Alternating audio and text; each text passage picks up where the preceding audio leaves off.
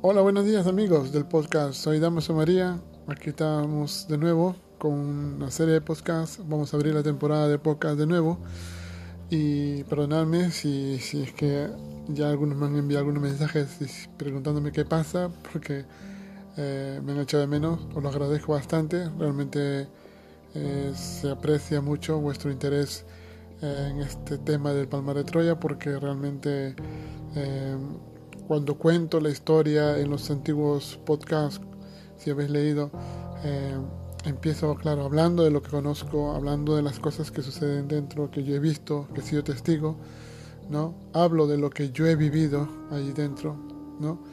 Y defiendo a las personas que han sido víctimas de la iglesia palmariana, incluida la gente que todavía sigue dentro, ¿no? Porque en cierta manera a todos los que están dentro son víctimas, incluso los superiores. Pero eso no quita, no quita de que en, en cierto sentido y de alguna manera esta gente es culpable de su propia ignorancia, ¿no? Porque pudiendo salir de la ignorancia no quieren porque no quieren perder sus privilegios, no quieren perder su estatus, ¿no? Y, y, a lo mejor han tenido en algún momento un golpe fuerte de conciencia, ¿no? En la que se han puesto a pensar en cosas trascendentales como, y, pero, ¿qué pasa? ¿Hay futuro en la iglesia palmariana? ¿Se cumplirán las profecías? ¿Se cumplirán los mensajes que Clemente nos dijo que recibió del Señor? Cosa que yo dudo, ¿eh? porque tenemos la prueba fehaciente, la prueba irrefutable de que nos engañaron de que Clemente fue un mentiroso desde el principio y que Clemente solamente organizó todo este rollo de la iglesia palmariana, ¿eh? contándonos una serie de cuentos chinos y engañándonos a la, gente y anulándonos como persona, de manera que no podíamos, no podíamos dentro, con toda la letanía de normas y reglas y prohibiciones y excomuniones, no podíamos pensar por nosotros mismos, no podíamos salir de nuestra ignorancia, porque Clemente nos había bloqueado todas las salidas, todas las puertas.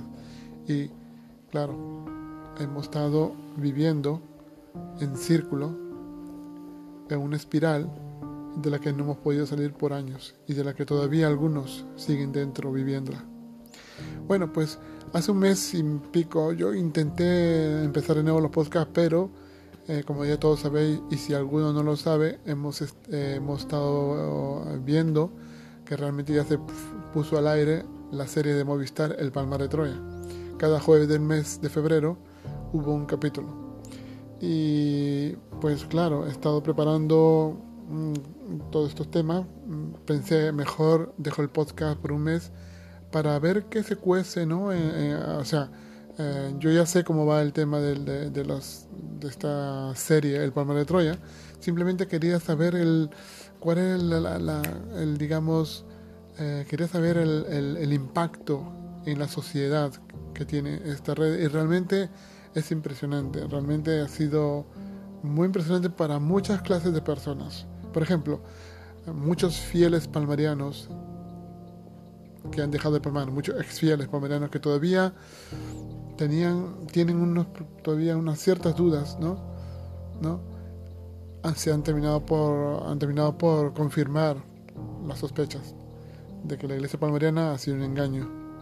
Han visto, han visto y han oído por la boca de sus mismos testigos, por la boca de sus propios, miembros palmarianos, han escuchado las grandes eh, y terribles situaciones traumáticas que han vivido la familia por culpa de unas normas abusivas, por culpa de una demencial, eh, eh, una demencial doctrina que no conduce a ningún sitio sino a, pues, a anularte como persona y a creer en cosas estúpidas y supersticiosas. Entonces, he visto pues eh, muchos fieles que realmente hemos estado comentando en nuestro foro privado que tenemos.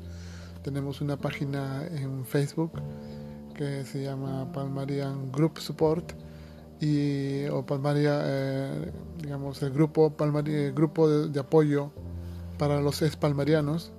Y entonces ahí eh, todos los que nos estamos reunidos, todos los que hemos sido miembros de la Iglesia Palmariana y ofrecemos apoyo ¿no? personal, información, eh, todas las herramientas que uno necesita para poder salir y poder liberarse y poder eh, ayudar a sacar a otras personas de la ignorancia en la que la doctrina palmariana tiene a, tiene a todas las personas palmarianas pues subyugadas.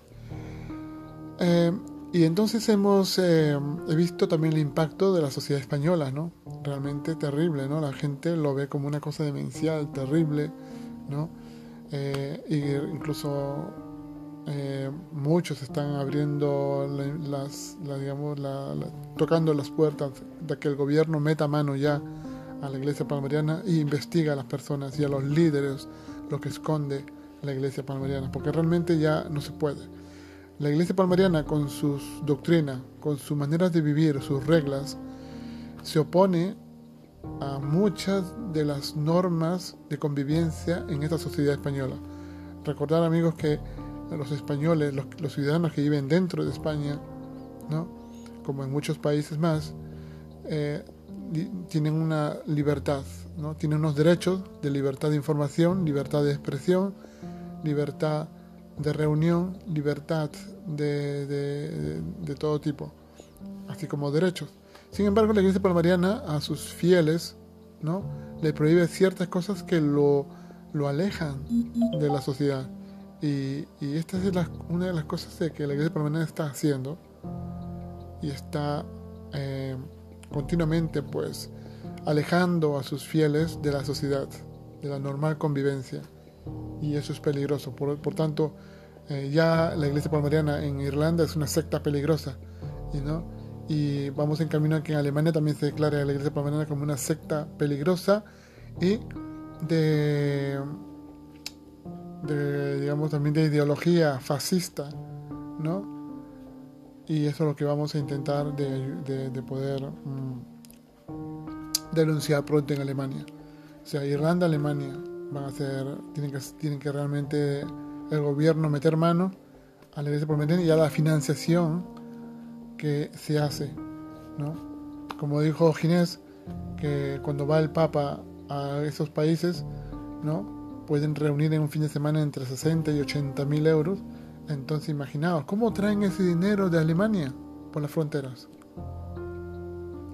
Y ya hay datos de gente, de fieles palmarianos que han, nos han dicho de que nos traían adosada al cuerpo, los misioneros, debajo de la sotana. Una manera muy sutil de traer dinero y de, eh, digamos, engañar al fisco, ¿no? Bueno, entonces hemos estado viendo durante este mes todos los comentarios, todo el Twitter, como todos los comentarios que están abiertos en Twitter, gracias a Movistar y a la productora Media Pro, 100 balas, eh, y a todo el equipo de producción que estuvo allí en todo momento, ¿no? Eh, realmente yo como ex miembro y ex obispo de la Iglesia Palmariana, estoy satisfecho con este programa porque se ha dicho toda la verdad, ¿no? Eh, se ha dicho todas las cosas que tenían que decirse. Realmente habían, habían pasado, han tenido que pasar 20 años de nuestra expulsión para que un grupo de profesionales puedan contar lo que realmente sucedió en el Palmar de Troya. Y, estoy contento porque han sido muy fieles a la realidad, muy fieles a lo que realmente sucedió, ¿no? Y, que si ahora mismo los líderes palmarianos van a ver este, esta serie, no, vamos, no podrán negar que así fue. Eh, la, serie del Palmar de Troya está, digamos, eh, basada en hechos reales, con información, con fotografías, vídeos, eh, testimonios de fieles palmarianos, como de obispos palmarianos, como de monjas palmarianas, personas que conocieron cerca a Manuel Alonso Corral y a Clemente Domínguez, ambos líderes y fundadores de esta mafia socioeconómica, digamos así. Y entonces ellos pues eh, engañaron pues a, todos nosotros, ¿no? contándonos unos cuentos chinos que jamás ellos ni ellos mismos vieron eh, cumplido. Simplemente lo que pasó es que estos, estos dos vivos, estas dos personas, unos vivos, pues durante muchos años de su vida vivieron como príncipes, gozaron del lujo, ¿no? Gozaron del lujo, gozaron de la vida mundana, gozaron del sexo cuando como pudieron. Y realmente, eh, cuando uno es palmariano, ¿no? Cuando uno ha estado en el palmar por muchos años, ¿no? Y escucha este tipo de cosas, claro, eh, te choca, ¿no? Eh, choca muchísimo. Y, y, la reacción de un palmariano normalmente cuando escucha una, una verdad que para ellos no lo pueden creer es, es esconderse como un caracol, ¿no? Y negar, cerrar los ojos y no querer verlo, ¿no? Apartar, ¿no? Apartarse a un lado y no querer ver la verdad. Esto lo digo porque yo lo he visto en varias personas palmarianas. Yo mismo lo he vivido, ¿no? Cuando alguien me dijo a mí una vez, Juan, Clemente, fui homosexual. Míralo. Lo ves cuando sale, lo ves con el padre Nicolás, lo ves cuando llegaba de las borracheras, cuando se quedaba en la casa generalicia. Mira al padre Elías, también homosexual. Tienes, iba a clubes nocturnos cada sábado cuando nosotros nos quedamos haciendo adoraciones nocturnas. Y él en vez de quedarse a hacer adoración nocturna, se iba a los clubes nocturnos de Sevilla con sus amigos, los gays. Y el padre Isidoro o el Manuel Alonso Corral, lo mismo. Él tenía una casa de unos amigos en Sevilla, donde él mismo tenía su propia habitación, con su propio armario de ropa, donde él iba a bañarse, a cambiarse de ropa y a tomarse unos whisky y cuando había barbacoas organizaban barbacoas entre banqueros, modistos y gente que, que yo no conocía y que me tocó verlo personalmente. Entonces, eh, los líderes palmarianos no pueden negar la realidad actualmente y es una vergüenza que todavía ellos sigan escondiendo la cara, sigan escondiéndose de, de, la vida pública, ¿no? Porque están avergonzados, quizás porque no quieren ver la verdad, por su enorme soberbia, por su porque no quieren perder sus privilegios, ¿no? Recordar, amigos, eh, y esto va primero a los líderes palmarianos que me escuchan en este podcast. Vosotros hicisteis un voto de pobreza igual que el que yo hice, igual que el que el último mm, obispo palmariano como la última monja. Y ese voto de pobreza lo tenéis que cumplir tanto el que se hace llamar papa como el último que ha ingresado. El que tú seas superior o seas papa no te exime de cumplir tus votos, ¿no? Y hay que ser honesto, porque si tú crees que eres digno de comprarte un cochazo, un BMW, un BMW X6 como se compró Ginés, de tener dependencia lujosa, de tener tu propio cocinero, de comprar, de, aceptar regalos que tú no necesitas, díselo a la iglesia, por favor, no me deis regalos, no me regaléis cosas, utilizad dinero para vuestras familias, para apoyarse unos a otros, porque esos fieles palmarianos están dando sus donaciones, su diezmo, que es su sueldo, para alimentar a más de 10 hijos.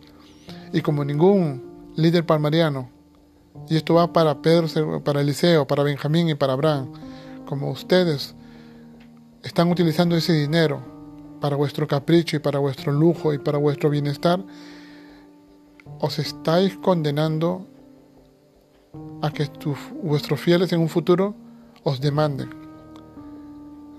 ¿Vale? Ya es una vergüenza y tenéis que pararlo ya. Bueno, esto va para ellos porque yo sé que me están escuchando. Eh, bueno, entonces, eh, entonces cuando eh, durante este documental, pues tanto Twitter como Facebook, los periódicos, los canales de televisión han estado hablando sobre el Palmar de Troya y realmente eh, mucha gente se ha quedado horrorizada ¿no? por lo que han, oído y mucha gente también ha abierto, ha comprendido cómo ha nacido esta secta, ¿no? ¿No? Y cómo Clemente pues se fue muy astuto, ¿eh? aprendió bastante y mucho de, Manuel Alonso Corral para poder eh, organizar este, toda esta sociedad, ¿no?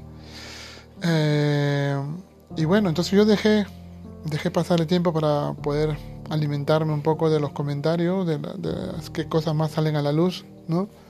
Realmente estuve muy contento porque me enteré de cosas más que confirmaron mis sospechas también. Y, al mismo tiempo estuve atento a ver qué pasaba con, con los miembros de la Iglesia De momento hay silencio. No han publicado nada más en sus redes sociales ni en su página web. Eh, he de decir, pues, mira, estos capítulos, como, como ya os digo, el primer capítulo de El Palmar de Troya, brevemente os explico, eh, trataba primero de las apariciones, cómo empieza el origen del palmar. Y vemos en el primer capítulo la aparición del profesor de profesor de la escuela, de las cuatro niñas que supuestamente dicen que vieron a la Virgen, y, y, las, y el profesor que las conocía muy bien y conocía a sus padres, eh, el profesor confirma de que las niñas mintieron, ¿no? confirma de que las niñas todo fue un juego de niñas y que realmente después los que llegaron ahí al Palmar a montar el, el circo de las apariciones fueron unos vivos, ¿no? Eh, entre ellos Clemente Domínguez y Manuel Alonso Corral. Eh, este profesor, profesor, de la escuela confirma de que Clemente había llegado un año antes de, tener su, supuesta visión y él tomaba nota de los videntes que habían allí. ¿no? Tomaba nota, apuntaba, se acercaba, hablaba con los videntes, ¿no? como un tipo interesado en, en lo que veía, ¿no? Y, y, luego Clemente un día pues se cae y supuestamente también se autoproclama vidente ¿no? del Palmar de Troya. Y es muy curioso, ¿no? Porque eh, habla en el primer capítulo, habla un, supuesto, vidente del Palmar también. Y él conoció a Clemente y denuncia que Clemente vino solamente a, a quedarse con el sitio de apariciones para su provecho personal. Eh, es evidente, dice que Clemente estaba allí y de pronto él se puso a, a, echar a los revidentes ¿no? y a tener eh, eh, cosas que realmente llamaban la atención de la gente curiosa que venía al palmar. Por ejemplo, esos 15 litros o 20 litros de sangre que perdió. Y, y, ya como ya he dicho antes en otro podcast, os digo lo que sucedió, porque aquí los palmarianos están muy mal informados Han ido creyendo muchos bulos que Clemente creó. Es interesante esto, y esto va para los líderes barbarianos. Clemente Domínguez y Gómez y Manuel Alonso Corral crearon muchísimos bulos, muchísimos bulos desde el principio del Palmar. Por ejemplo, de que los grandes castigos venían, de que la Virgen estaba señalando a cada uno como su preferido, de que el Papa estaba drogado en el Vaticano, de que grandes acontecimientos iban a venir, de que un día el Papa llegaría al Palmar de Troya, de que el papado llegaría al Palmar de Troya, de que mm, la fundación de la orden de los carmelitas estaba que se extendería como las arenas del mar, el anuncio de un sacro imperio palmariano hispano, eh, y muchos de estos bulos, ¿no? Y que los fieles fueron pues pensando de que el fin de los tiempos llegaría ya, era inminente, que faltaban nada. De hecho, en sus primeros apostolados se llamaba a la oración y a la penitencia como, como que ya no es tiempo de más, solo es tiempo de oración y penitencia. Entonces los fieles, alemanes, irlandeses, americanos, canadienses de habla francesa, que no entendían ni papa de español, ¿eh? lo que hacían, creían de que el fin del mundo era inminente. Entonces los fieles daban dinero, daban todo el dinero. Incluso, incluso hasta, hasta los años 2000 mm, se pedía a los fieles que pidieran un crédito hipotecario al banco. Que pidan tanto dinero y que ese dinero lo manden al palmar. Porque hicieron, les hicieron creer a estos fieles de que no se preocupen de quién cómo se iba a pagar la, la, deuda, porque el fin del mundo ya era inminente y al final, ya cuando venga el fin del mundo, ya no tendrías que pagar ni una deuda a nadie. Jesucristo te perdonaría ya está. Entonces, muchos fieles creyendo que el fin del mundo era inminente, daban su dinero, sus propiedades y muchas cosas más a la iglesia palmariana, a los vivos, a Clemente Domínguez y a Alonso Corral. Entonces, en el primer capítulo aparece Xavi, un ex obispo palmariano, también hablando, porque él estuvo en el principio del Palmar, él mm, proveó de, eh, unos muy buenos vídeos de Clemente Domínguez cuando tenía ojos y sus actuaciones eh, teatrales que Clemente daba, ¿no? Como esa escena de que llevaba el, el, bebé Jesús en el brazo, lo cual es lo más, vamos, es lo más infantil y más, vamos, más mentiroso que Clemente hacía y que llegó a engañar a mucha gente. También en este primer capítulo también hemos visto a, aparece en escena el padre Zacarías. Eh, padre Zacarías es un hombre, un francés, ¿no? Luis Moulins, y él llegó al principio, él cuenta que llegó al principio del Palmar, porque él iba peregrinando, ¿no? Iba de sitios en sitios, ¿no? Él estuvo caminando, fue a Lourdes, fue a hacer el camino de Santiago, luego fue a Fátima, y de Fátima alguien le dijo que en el Palmar de Troya pasaban cosas, así que él se fue al Palmar y así como llegó y conoció a Clemente Domínguez. Ya en el Palmar, pues el hombre es trastornado, realmente no puede decir otra palabra porque el hombre es un trastornado mental, eh, pero que creo que vino de buen corazón, ¿no? Ese hombre vino de buen corazón buscando quizás una respuesta a sus inquietudes espirituales, pero el contacto ya con Clemente ha sido lo que le llegó a, trastornar, lo llevó a, un al hombre a una histeria colectiva habitual. Pero bueno, ambos dan, este padre Zacarías, pues da su versión de los principios del Pamar, ¿no? Y realmente aunque el hombre dice, alaba a Clemente y lo adora a Clemente, pero no, y, pero da cosas muy importantes, unas pautas muy interesantes, ¿no? Que denotan cómo Clemente lavaba la cabeza de la gente, ¿no? ¿No? Que ese hombre, eh, el padre Zacarías lo adora a Clemente, lo ve como, lo veía como, vamos, que es el, hombre preparado para el fin del mundo, ¿no? que él iba a morir crucificado en Jerusalén y tal, ¿no? Pero una lástima, ¿no? Ese hombre perdió tiempo, salud y vida. Eh, y luego, pues así, así como empieza el bomber de Troya, ¿no? Y Clemente miente. Vuelvo atrás, quiero volver atrás para explicaros lo de la sangre, ¿no? Eh, los 25 litros de sangre o 15 litros de sangre como mucho palmerano, porque ninguno de ellos llega a, llega a estar de acuerdo en cuántos litros de sangre supuestamente perdió Clemente. Pero os digo una revelación de una fiel palmerana americana, muy importante esta fiel palmerana porque su padre y ella estuvieron allí aquel día y nos contaron esto, ¿no? Contaron de que Clemente tuvo esa eh, supuesto estigma en el costado, ¿no? De pronto empezó a perder sangre, no le vieron sangrando, ¿no?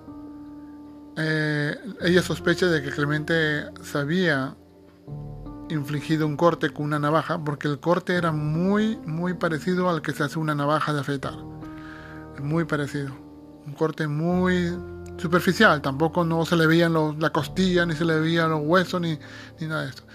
Es un corte muy superficial que ella sospechó que fue hecho con una navaja de afeitar, de estas navajas de afeitar antiguas, de doble hoja.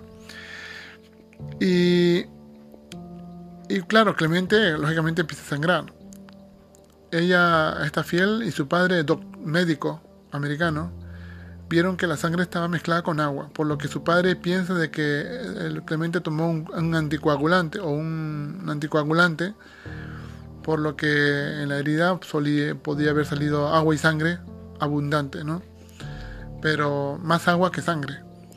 Total, cuando Clemente, la, primera hora de, sangrado, pues todo el mundo se queda horrorizado, ¿no? Al ver sangre en el costado de Clemente, ¿no? Pero luego es, trasladado a Sevilla. O Clemente lo mandan, vuelve a casa. Y según Manuel Alonso Corral, al día siguiente dice a todos los fieles de que el Santo Padre, de que Clemente, el, vidente, había estado sangrando, no había parado de sangrar hasta las día siguiente a tal hora de la mañana.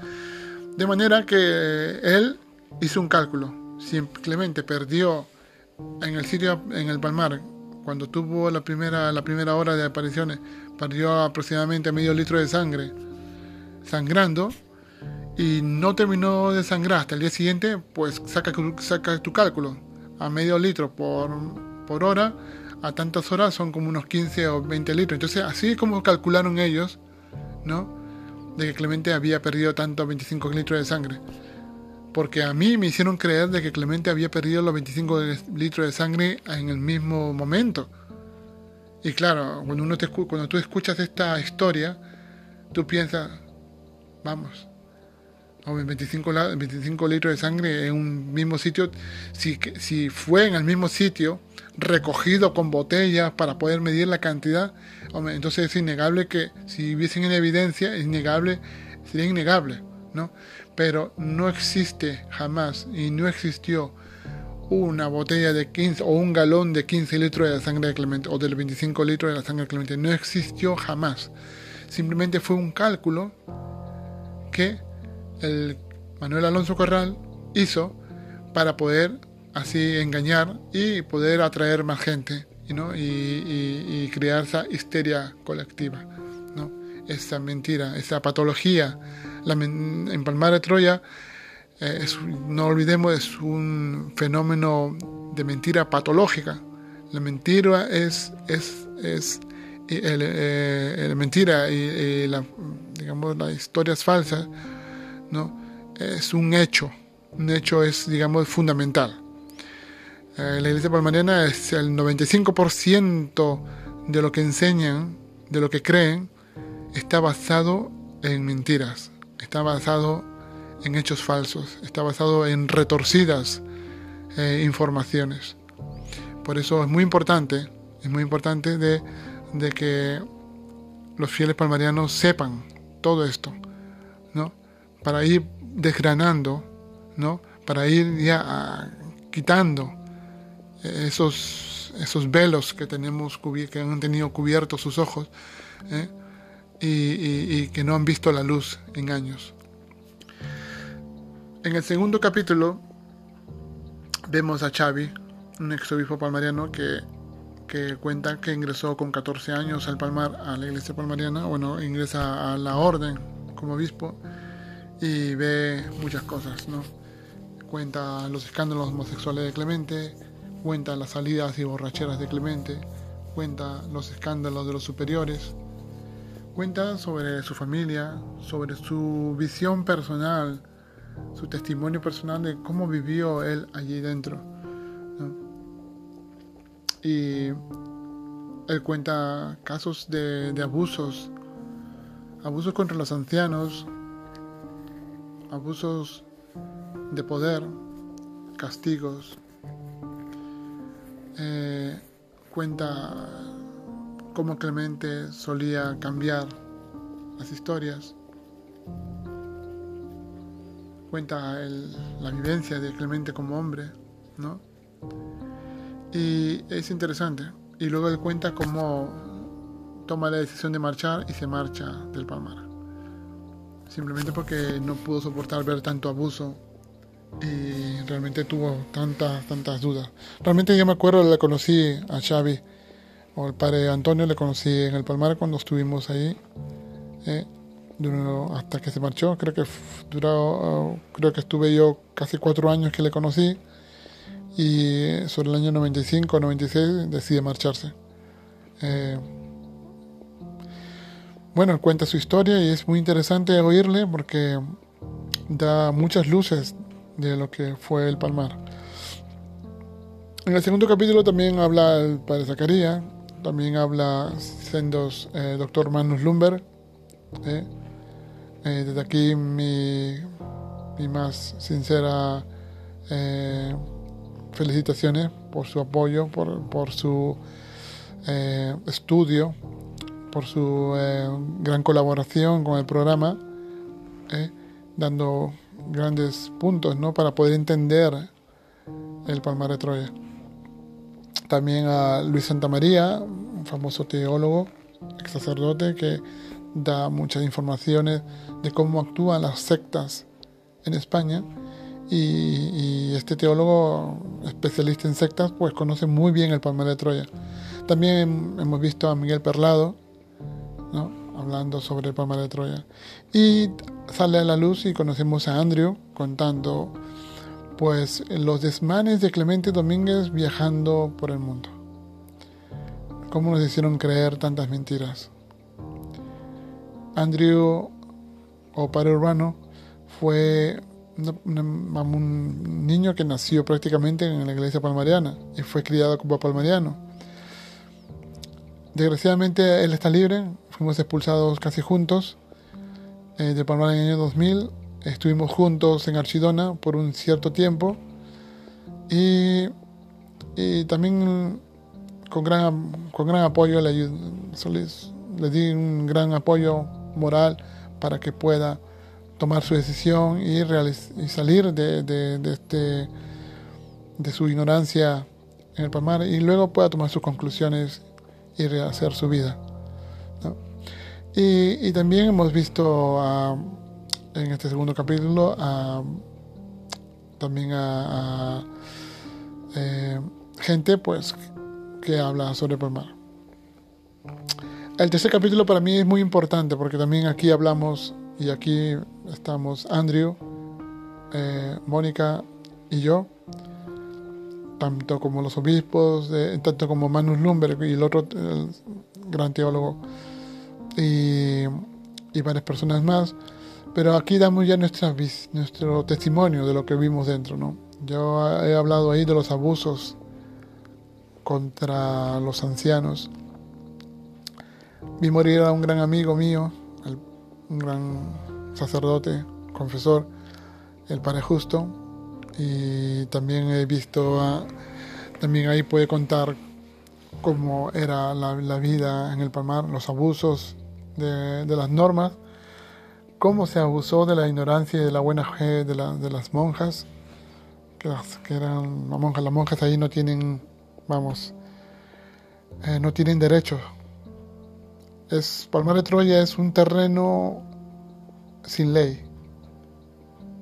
Y eso, eso es malo. Eso es malo porque no hay tierra en la que no, hay, no tenga que ser gobernada por una ley. El Palmar de Troya tiene unas leyes súper al, vamos, súper... Eh, podríamos decir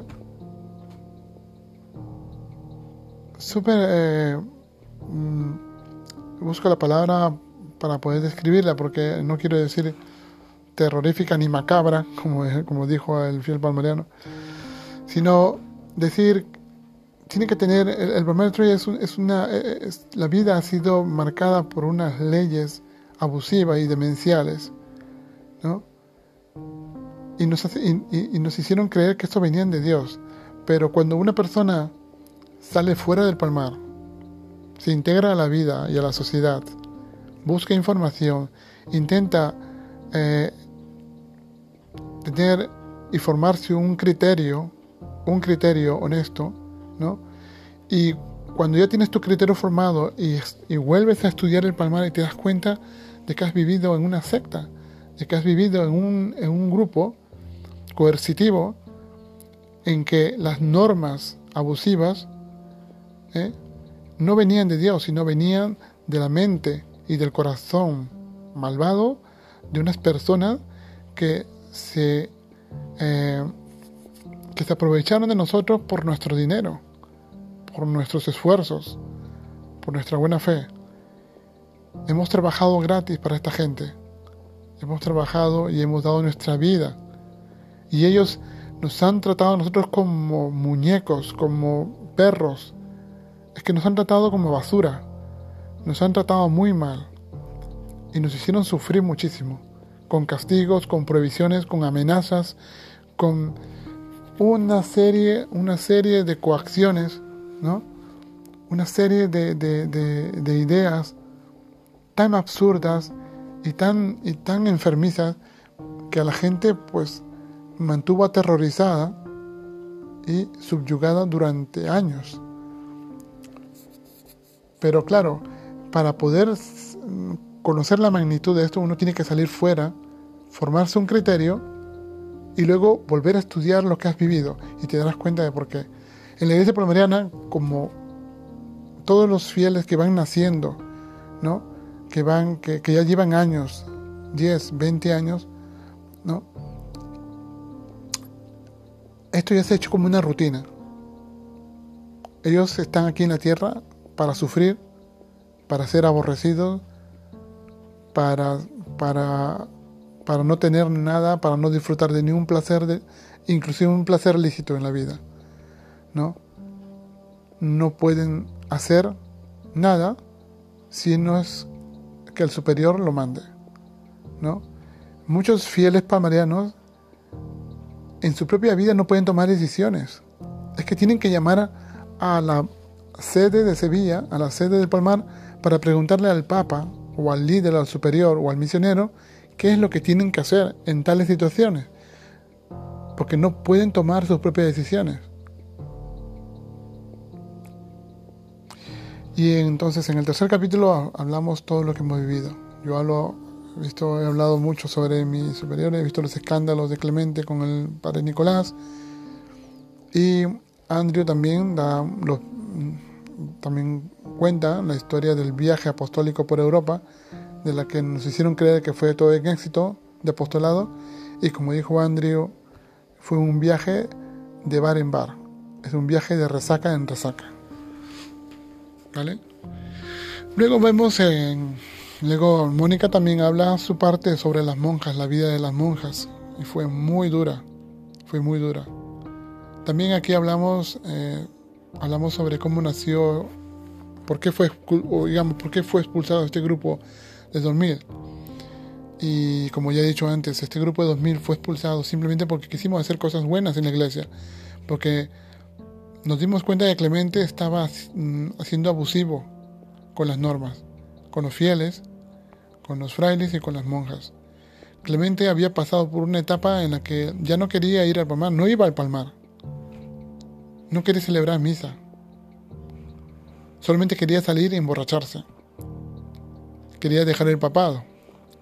Entonces, un día sale diciendo que tenía que cambiar la Biblia porque la Biblia estaba manipulada y que San Elías le dijo a él de que hay que rehacer la Biblia.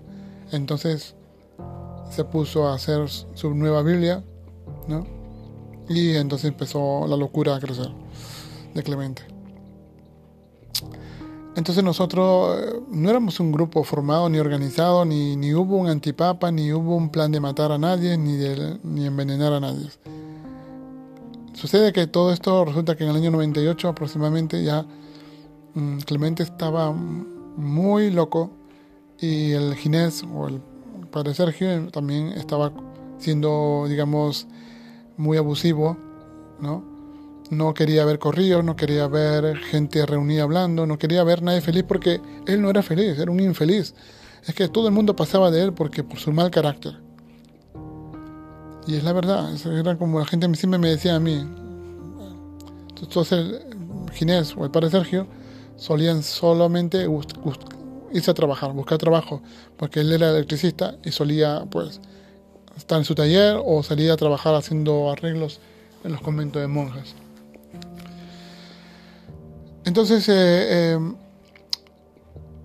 este grupo, pues claro, muchos de nosotros, de este círculo de amigos, queríamos desahogarnos, queríamos contar lo que veíamos, pero teníamos miedo, porque si yo le cuento a un, a un otro obispo lo que yo siento o mi inquietud por lo que yo veo en, el, en, la, en, la, en la comunidad entre los superiores y los escándalos y los abusos, tenía miedo de que uno de ellos vaya al superior o al parecidor o a Manuel Alonso Correa o a Clemente y se lo cuente todo y luego me caiga una bronca contra mí o castigos o expulsión.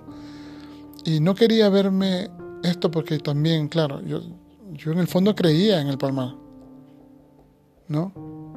Pero, claro, todas estas cosas eran, me aterrorizaba. También he de decir que yo estaba muy cansado. Una de las maneras que tienen las sectas de, para poder manipular fácilmente a sus adeptos es privarlos del sueño, mantenerlos ocupados, pensando en una idea histérica colectiva, ¿no? Entonces, mm, en el Palmar nos tenían con esta idea, ¿no? Y entonces nos faltaba sueño, comíamos muy tarde, Realmente yo dormía aproximadamente entre 3 y 4 horas, 5 horas, no sé, pero de 3 y media a 4 horas y media dormía yo, todos los días, porque no se podía dormir. Eh, también, debido a que mi padre murió en el año 98, eh, el Manuel Alonso Corral me negó me negó el permiso de poder llamar, de hacer una llamada telefónica a mi madre y a mis hermanos. Eh, estuve muy inquieto, muy desolado, muy triste y, vamos, estaba roto por el dolor. Y lo único que me preocupaba es saber cómo se encuentra mi madre y mis hermanos.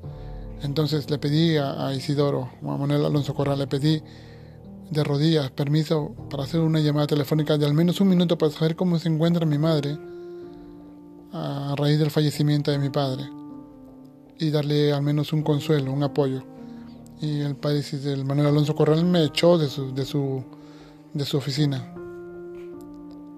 Entonces no tenía otra solución. Tenía que saber de una manera dónde está mi madre. Es que me nacía del corazón. Y es que yo no podía creer de que Dios me pueda exigir tanta, tanta, tanto esfuerzo o tanta fe como para no realizar una llamada por caridad a mi madre. Entonces yo no, no esto no lo veía de Dios, esto lo veía como, un, como una manera de, a mí de, amargarme la vida, ¿no? Entonces, así que hablé con, con un misionero, vamos, hablé no con uno, hablé con varios misioneros, misioneros de América, de, Alemania, hablé con el misionero de Inglaterra, misionero de Irlanda, eh, y ellos me apoyaron uno de ellos me prestó su teléfono móvil. Así que con ese teléfono llamé por teléfono a mi casa, en escondida y sin tener que pedir permiso a nadie más. Así que llamé por teléfono a mi madre, que, lo que causó gran consuelo y causó gran, gran alegría después de la muerte de mi padre. Eh, y como dije en el programa, mi madre creía que yo estaba muerto, porque no recibía carta ni información de mí. Yo siempre he de decir que yo escribía mis cartas, escribía mis tarjetas navideñas y lo, lo ponía en la tarjeta, lo ponía en un buzón ah, eh, en la puerta de la oficina de, de Manuel Alonso Corral, porque tenemos una, teníamos una regla, y no sé si existe ahora, pero creo que sigue. Una de las reglas dice que todas las cartas que uno va quiere enviar a su familia o quien sea, y las cartas que vienen para ti, tienen que ser antes primero leídas por el superior. Y si él lo ve conveniente, los manda. Y si no, pues las destruye. ¿Vale? Imaginaos amigos que el superior a veces no tiene tiempo de leer. Manuel Alonso Corral no tenía tiempo de leer y para y como tenía otras cosas que hacer con sus banqueros y sus y sus mm, amigos que los que le ayudaron a lavar dinero, lo que hacía Clemente cuando veía a Manuel Alonso Corral, cuando veía el buzón lleno de cartas de obispo, lo tiraba al, cubo de basura para ser quemados y lo quemaban. Ahora, él sí, todas las cartas que, llegaban de, diferentes países para algún miembro, obispo, monja, Clemente, eh, Manuel Alonso Corral lo sabría. En alguna venía dinero, ¿no? algunos billetes. Entonces, si venían billetes dentro, pues luego ya le daba a la monja la carta. Y si no venía dinero, a quemar. E-, era así. Bueno, entonces, eh, el cuarto capítulo es, apasionante, me encantó muchísimo la información y el testimonio que damos los miembros de la Iglesia Palmariana. Y bueno, vamos al cuarto capítulo que es el, vamos, es la crema del pastel, el, digamos, la cereza del pastel. Es lo mejor para mí, en mi opinión, porque en ella mm, nos confirman los mismos fieles palmarianos que sufrieron el palmar. Eh, empieza John Sheehan diciendo, un fiel palmariano que conoció a Ginés, que conoció a, Pedro II, el actual líder de la, del grupo palmariano. Entonces, eh, John Sheehan cuenta que toda la locura del palmar y la decadencia del palmar empieza con la expulsión del grupo de 2000, porque ve que Clemente se pone muy loco y las normas se endurecen. Ginés, con Clemente y, Manuel Alonso Corral en vida, se vuelve un inquisidor. Castiga a la cara. Luego, cuando muere Clemente y, pasa a ser papa Manuel Alonso Corral, digamos, quien mandaba más allí eh, parecía ser Ginés, porque Manuel Alonso Corral ya tenía cáncer y se encontraba enfermo, y así que Ginés era el que más o menos llevaba ahí el control de la secta. Luego ahí nos entramos unas cuantas historias eh, de Nieves y Ginés, de lo cual nosotros, vamos, no las repampinfla, como decimos, porque realmente eh, me parece, vamos, son, digamos, es una vergüenza, ¿no? ¿no?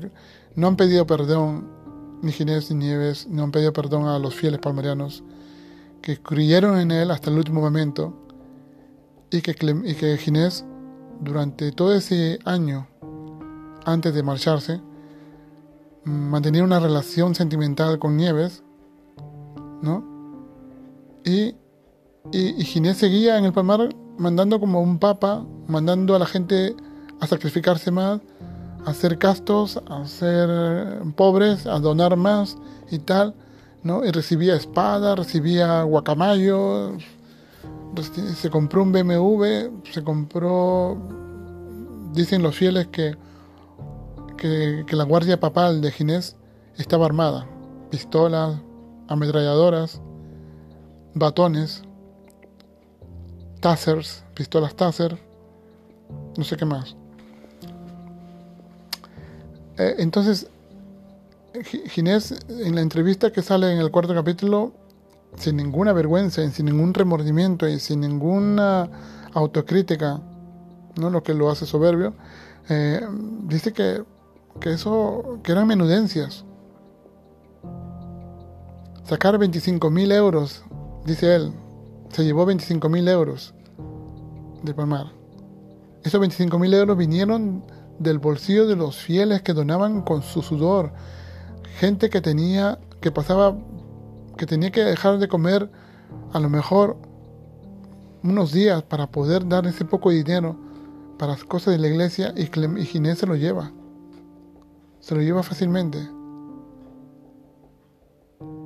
Ginés en ningún momento quiso ponerse en contacto con algún ex miembro palmariano de los, de los expulsados 2000 para poder si, si Ginés hubiera tenido la actitud de, unirse con nosotros, de buscarnos para obtener información y luego conjuntamente ir a hacer una denuncia al gobierno o a las autoridades y entonces hacer un juicio y que ilegalicen el palmaretro de la iglesia palmariana y que cada uno pues reciba eh, eh, digamos una, una ah, un subsidio por los años trabajados en el palmar, los años que hemos dedicado al trabajar, ¿no? entonces las cosas serían diferentes. Pero el egoísmo de Ginés pudo, pudo más, pudo más para tapar tanta, tanta mierda y tanta mentira y él salió beneficiado. Bueno, beneficiado hasta cierto punto, porque ya vimos que, como él dice, se, se lió una gorda con él. Ya sabemos que él eh, dice la, los, eh, dicen los, eh, los periódicos pues que él y su mujer entraron al palmar con intención de robar y que pues recibieron en, una trifulca a navajazos pues salieron heridos y luego Clement Ginés estuvo un tiempo en la cárcel Y bueno, gracias al buen corazón de un, de un juez, pues pudo salir en libertad, pero vamos, una libertad en la que ya sabe muy bien él que cualquier pequeña infracción que haga lo manda, lo manda, vamos, lo manda derechito a, la cárcel.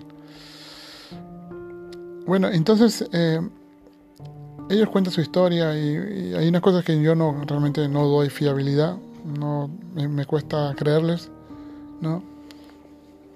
Lo único sí que me, cuesta, es increíble que Ginés nunca tuvo la oportunidad en esta entrevista de pedir perdón a sus fieles por el daño causado, de pedir perdón por, por haberse llevado 25 mil euros de las donaciones de los fieles, por llevarse un coche que fue comprado por los fieles. No se compró él, ese coche. Este coche fue donado, fue comprado con el dinero de los fieles. ¿eh? Pero que él en, en, sus últimos días, y mm, haciendo algunas triquiñuelas, ¿no? logró pues, hacer que, hacer que, que, el Eliseo firmase unos ciertos documentos en la que traspasaba pues, algunas propiedades, algunas cosas al nombre de Ginés. Y entonces Ginés legalmente salió con algunas cosas eh, de Palmar. Es que no lo entiendo, no lo entiendo. Realmente, si realmente eso no lo puedo llamar a él como un beneficio eh, de buena causa, ¿no? para mí es, ha sido un mentiroso, ha engañado a la gente y, y haciendo un uso, eh, digamos, nada, nada moral nada, nada bueno, eh, se apoderó de muchas cosas que no le pertenecían. Porque los otros cuando fuimos expulsados no tuvimos esa misma, esos mismos privilegios, ¿no?